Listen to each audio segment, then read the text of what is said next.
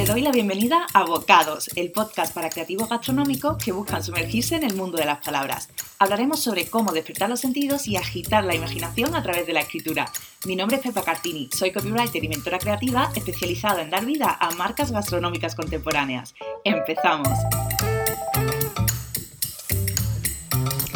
En el episodio de hoy vamos a hablar de uno de los arquetipos gastronómicos. Eh, este, este, episodio forma parte de una sección del blog que se llama Arquetipo Gastronómico y esta es la segunda entrega y vamos a descubrir un gastroarquetipo que se llama La Rebelde que trae una energía revolucionaria, innovadora y súper rompedora que quizás también esté presente en tu proyecto. ¿Te atreves a averiguarlo? Vamos a verlo.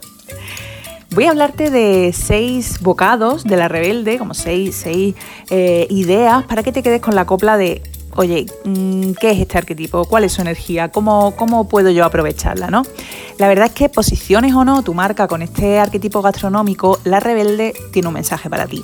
Y es que su misión es ayudarte a entender qué crees tú que no está bien en este mundo.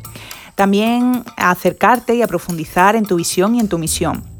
Te cuento, lo habitual es que cualquier marca, proyecto o idea gastronómica nazca con, bueno, pues como una respuesta, ¿no? Puede ser a un problema, a un contexto insatisfactorio o a una situación deficiente. Vamos a ver esto. Un problema, pues imagínate, mm, detectamos que el planeta se está quedando sin recursos. La respuesta puede ser, bueno, pues decir, mira, como la carne es uno de los productos que más recursos consume, vamos a crear una carne vegetal. Bien, también hablamos de un contexto insatisfactorio. Vamos a ver un ejemplo. Imagínate, hace unos años esto era así, o sea, si querías hacer pan sin gluten tenías que mezclar en casa diferentes harinas, mm, esto era súper aparatoso y al final, bueno, pues te encontrabas con varios paquetes empezados que te quitaban espacio en la cocina, eh, que al final que si uno se te ponía malo, en fin, un rollo. Eh, como respuesta, pues alguien pensó, oye, ¿y si creamos una mezcla de harina sin gluten que sea apta para hornear en casa? Oye, fantástico. Vamos a ver esto de una situación deficiente que te decía. Pues imagínate, podemos pensar, en mi zona de residencia hay muchos restaurantes, pero ninguno de comida saludable para llevar. La respuesta puede ser, mira, pues creamos un restaurante con platos de temporada, pues con takeaway o con delivery. Como ves, cada una de estas ideas se revela contra algo, ¿no? Un estilo de vida que acaba con los recursos que son de todo, un contexto en el que hacer pan sin gluten es demasiado complicado o una situación en la que comer saludable es insostenible, bueno, a no ser que tenga mucho tiempo, ¿no? Pero, ¿cómo te puedes llevar tú todo esto a tu terreno? Pues mira, si quieres indagar en tu propia marca y encontrar esa idea contra la que se revela, mm, te propongo hacer como una pequeña meditación, invocar a la rebelde que hay en tu marca y pedirle que complete estas tres frases. Me parece intolerable que me niego a que ha llegado el momento de decir basta a. ¿Ya? Bueno, pues vamos a conocer un poquito más de cerca a la rebelde a través de estos seis bocados de los que te hablaba, ¿no? El primer bocado es la motivación. ¿Qué le motiva a la rebelde? Pues mira, la rebelde aparece cuando sabemos que hay algo que no funciona, ¿no? que necesita ser cambiado. Puede ser mm, tu propia forma de alimentarte, la manera en la que come una sociedad o las costumbres alimentarias de los alumnos de un colegio, ¿no? Imagínate. Sea lo que sea, es insostenible. Como ves, la rebelde, oye, es un arquetipo al que le va la marcha, Es inconformista, es luchador y es reivindicativo.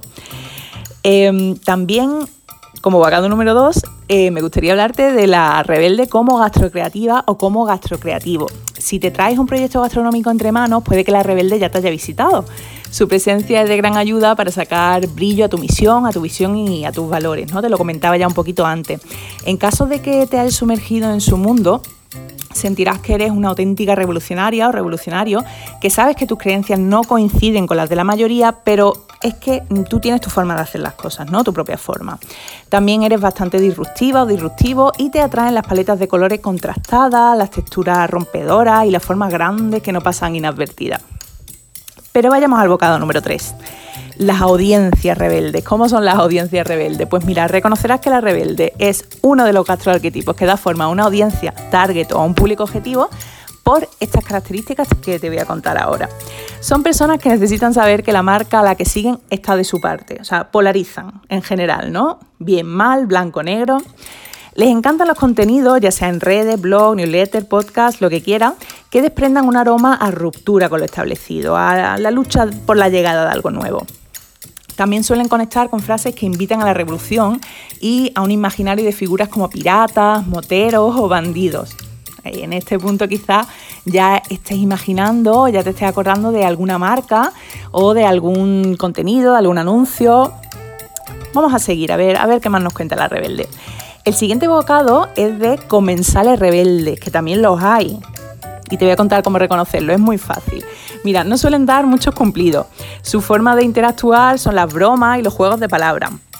Y se sienten atraídos por copies poco dulcificados, la verdad, que inviten a saltarse un poco las reglas de lo establecido. O sea, imagínate, ¿no? Un restaurante eh, que te sea, por ejemplo, de cocina vegana o vegetariana y que en su carta, una de las cosas que, uno de los platos disponibles o de los entrantes disponibles, pues sea el queso vegetal, ¿no?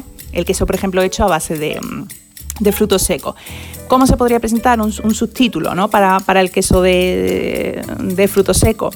¿Queso a base de anacardos? ¿Por qué no? ¿Vale? Es como que te está, te está diciendo, oye, ¿por qué las cosas tienen que ser como han sido siempre? ¿no? ¿Por qué no pueden ser diferentes?